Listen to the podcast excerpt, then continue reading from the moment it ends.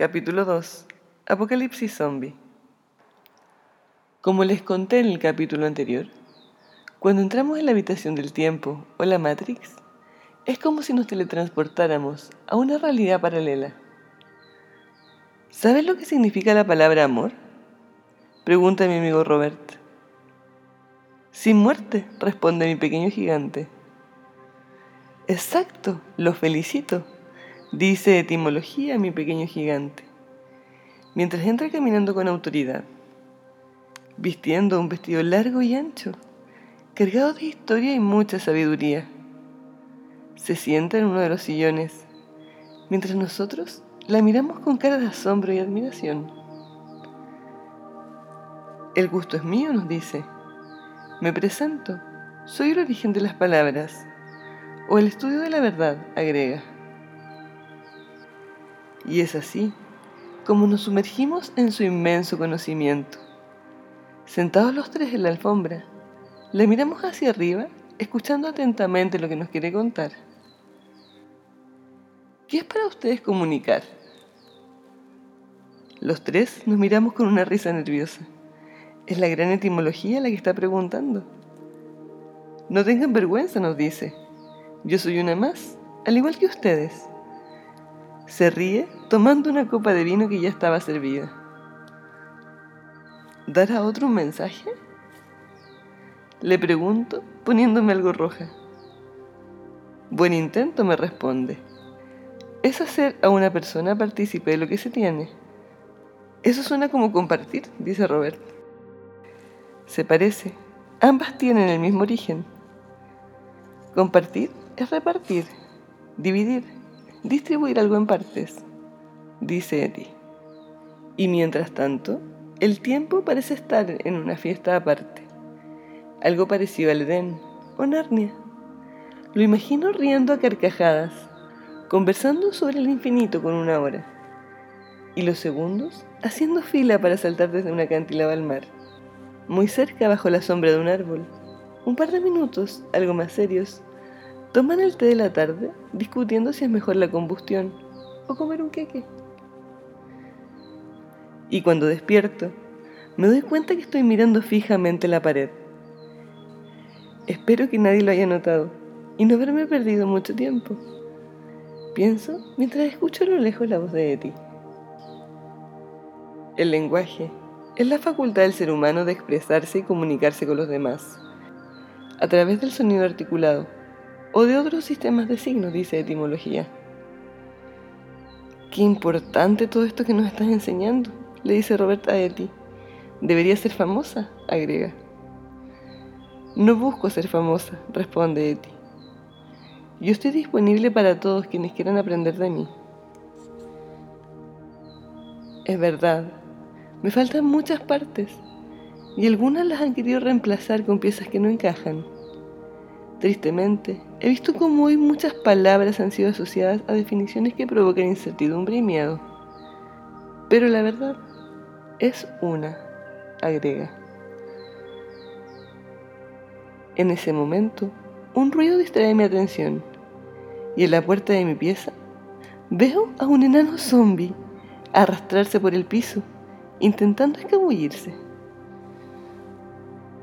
¡Espera! le grito. Me paro, comillas, rápidamente. Recuerden que no es solo temblor, también lentitud en los movimientos.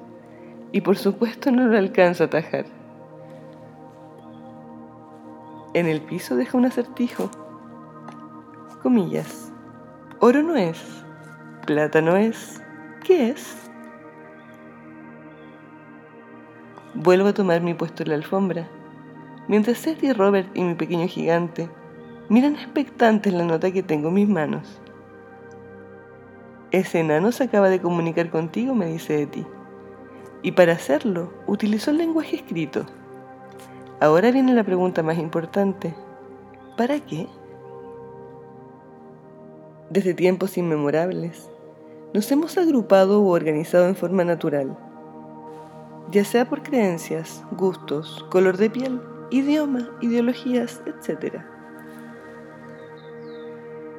Pero el ser humano vive en un constante aprendizaje y evolución. Lo único constante es el cambio. Pero existe algo que no puede cambiar.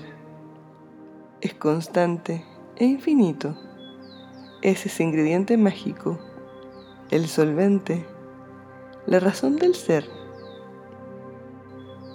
Y ser con C. La única verdad absoluta que trasciende el tiempo, espacio y materia, y que por definición es sin muerte.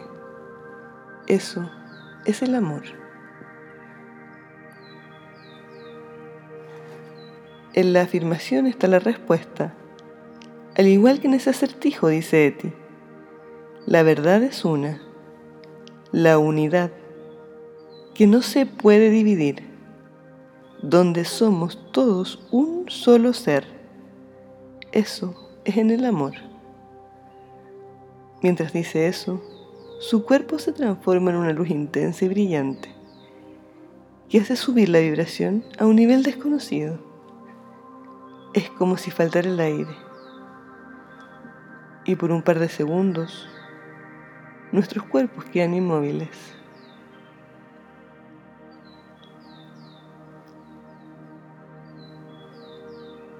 Una sociedad es un conjunto de personas que viven bajo normas establecidas Hoy esas normas nos han alejado de nuestra libertad, castigándonos por pensar o querer hacer las cosas diferentes.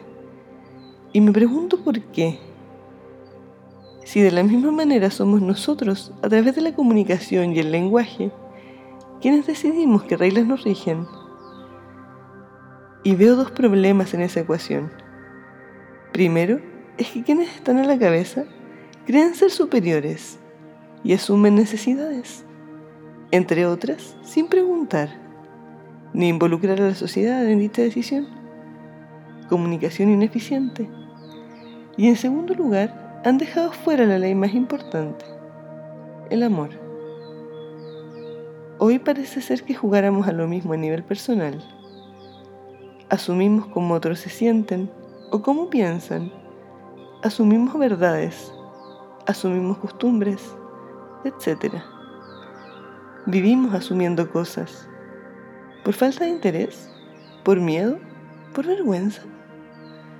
Si amo a alguien y no quiero que sufra, ¿por qué hago las cosas a mi manera? ¿No sería mejor hacer al otro partícipe de lo que uno tiene? Comunicarse, conversando con la verdad y con respeto. Apocalipsis viene del griego, significa revelación, que a su vez es quitar el velo. Hace tiempo tuve un sueño, en donde nadie le temía al famoso COVID-19 y todos juntos levantábamos carteles de protesta en Plaza Dignidad. Anoche volví a soñar, en el mismo lugar, un par de meses después y mil zombies caminaban sin mascarilla hacia la moneda. Apocalipsis zombie.